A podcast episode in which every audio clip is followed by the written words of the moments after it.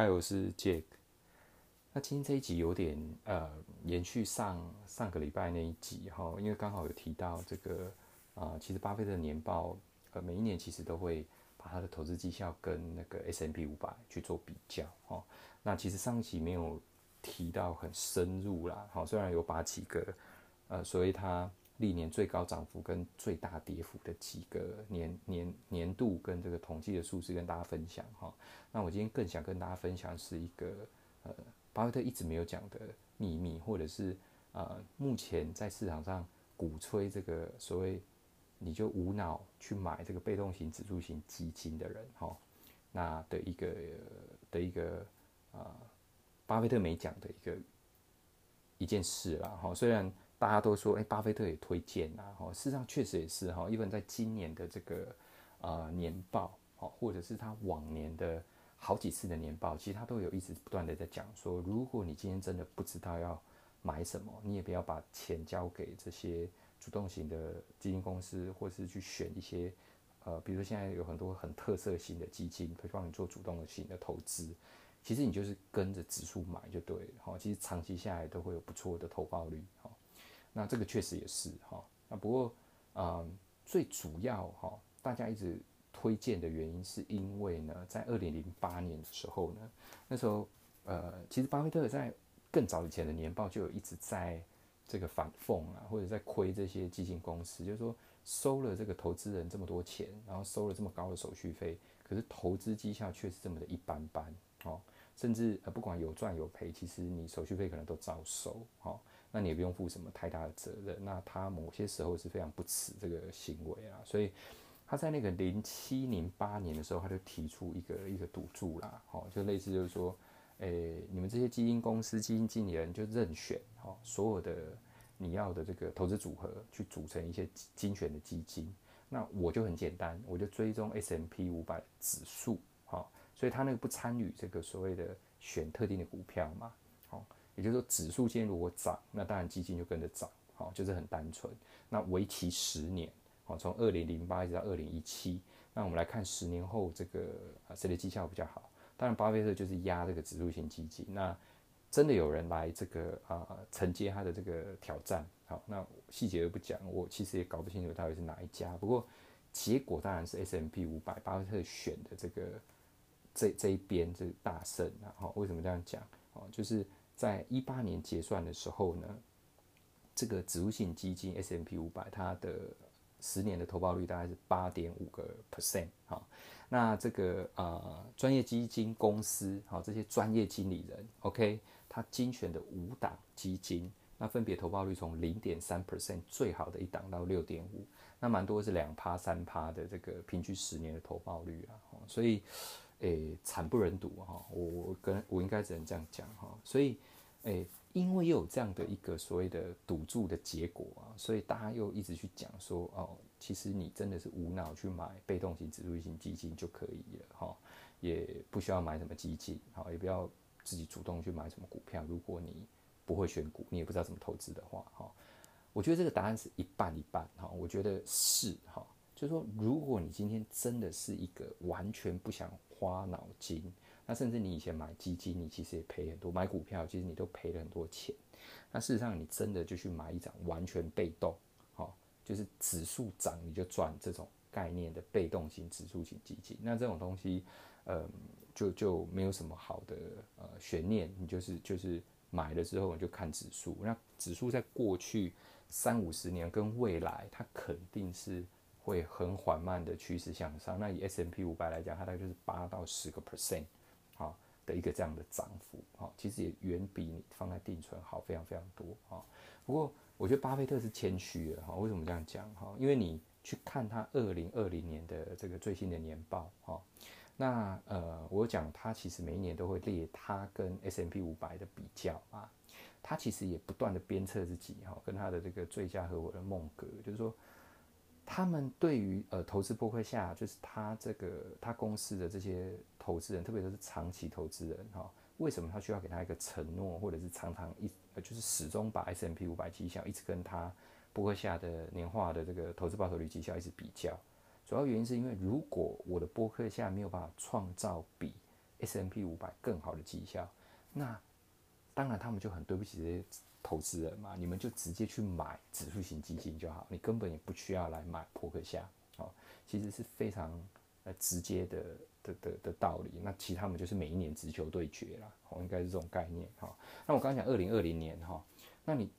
累计从它一九六五年有 data 以来的这个五十五年哈，波克夏平均就是二十 percent 的年化报酬率。那也因为这样，让巴菲特变成呃最有钱的人，靠投资嘛，哈。那 S M P 五百在过去五十五年大概是十个 percent，哈，所以很明显还是差了将近两倍的年化投资报酬率。那这两倍，呃，换在实际的这个钱到底是会差多少，哈？那如果你把时间轴在不不用看这么远，哈，你就你就看过去三十年，哈。那如果你投资 S M P 五百，你你的任何一个本金大概是会涨百分之一千呐，哦，大概是十倍，好，就是你你就是很单纯的买这个被动型指数型基金，但是如果你这三十年你就是长期持有伯克夏的股票，你大概会涨这个百分之三千一百六，哦，也就是说三，呃，你你的资产会翻三十一倍多啦，哦，大概是这样的概念，哈，所以。你要做的事是什么？如果你今天真的想要靠投资变成你一辈子的事情，长期、长期的这个很稳定的被动收入，呃，当然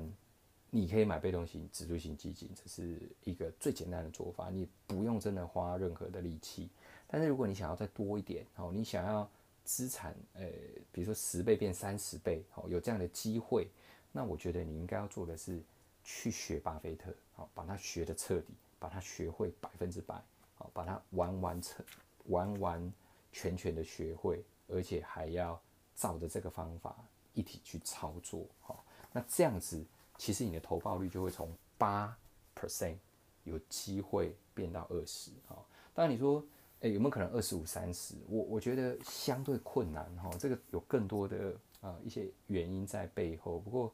诶，过去四十年，巴菲特就是二十啊。那所以市场上，我每次都一直在讲说，有人说他可以做到什么二十五趴、三十趴，什么一年赚一倍哈。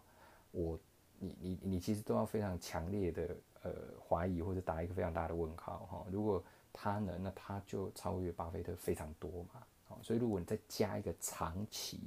或者是你问他，你是不是过去三十年都能够做到每年都赚一倍哈？我相信答案当然是。没有，然后千古，然后来着就是一个巴菲特嘛，哈，所以这件事情二十 percent 看起来很简单，两个涨停板可能你两天就达到了。为什么一年下来你只赚二十，是可以让大家变成首富？主要原因是因为你要克服太多因素，哈，人性的贪婪，然后心理的状态，然后你必须要能够长期都一直稳定的，平均下来能够达到这样的呃绩效，哦，当然是相当不容易，哈，所以。呃，我要讲的是说，八到二十，那这个就是你看，你可以学多会巴菲特，你就会往二十这个方向迈进。那我个人是觉得，呃，以我自己的例子啦，哈，就是，嗯，但但我也花了蛮多时间，大概二十几年在投资，那最近十就一半的时间以上，那十来年，才一点一点从确定巴菲特到我认为我现在相对是。能够比较靠近他的方法在做投资嘛，哈，也也花了十几年，所以，呃，它是一个过程，但是我觉得永远不嫌缓，反正你的起始点就是至少八 percent 嘛，你不会把钱拿去做这个所谓的呃短线操作或是呃这样定存，哈，这个当然就几乎是没有很正向的这个投报率的机会，哈，通膨会吃掉嘛，哈，那所以如果你的起始点是八，你今天只要每多学会一点，多像一点，你就。往二十迈进嘛，哈，那长时间下来，你就会往十五、二十靠近巴菲特的这个方式去做投资，哈，那这个我是觉得，呃，不会很困难，但是你要开始做，哦，然后应该会是一个呃最好的方式，哈，当然，呃，我也很常遇到一个问题，也有很多人问我，那我干嘛那么麻烦？我就直接去买那个波克夏，哦，是不是可以？好，这个答案当然也是 yes，好，也是可以的啊。不过投资股票是这样，就是还有一点很大很重要的原因，就是说好公司，但是你要在一个很漂亮、很合理的价位去买啦。哦，那如果呃波克夏是在一个适当的价位，你可以买到，然后长期持有，其实应该也会是一个很好的选择。好，那当然问题就是波克夏常常都会是在一个相对高档的股价，好，那你就很难有机会去买它嘛。好，但是呃，全世界都能够变得很好一流的排名一二三，哈，前三的这些公司，它相对会有很多机会让你可以在呃遇到一些。比如不理性的这个啊时间点的时候，你可以进去捡便宜，那你会相对比较容易哈。所以嗯，他觉得也会是我的考虑。我其实也有持有那个扑克夏，但是它没有办法变成我所有百分之百的持股啦。哈，这也是一个很大的原因哈。所以被动型指数基金不错，但是你有更好的选择。那这也是一直以来巴菲特其实呃能够变成巴菲特一个很重要的原因，就是他的投资方法，如果你可以。学到靠近它变成也一模一样的时候，那你应该是有机会往二十 percent 的年化报酬率去努力。好，那也跟你分享。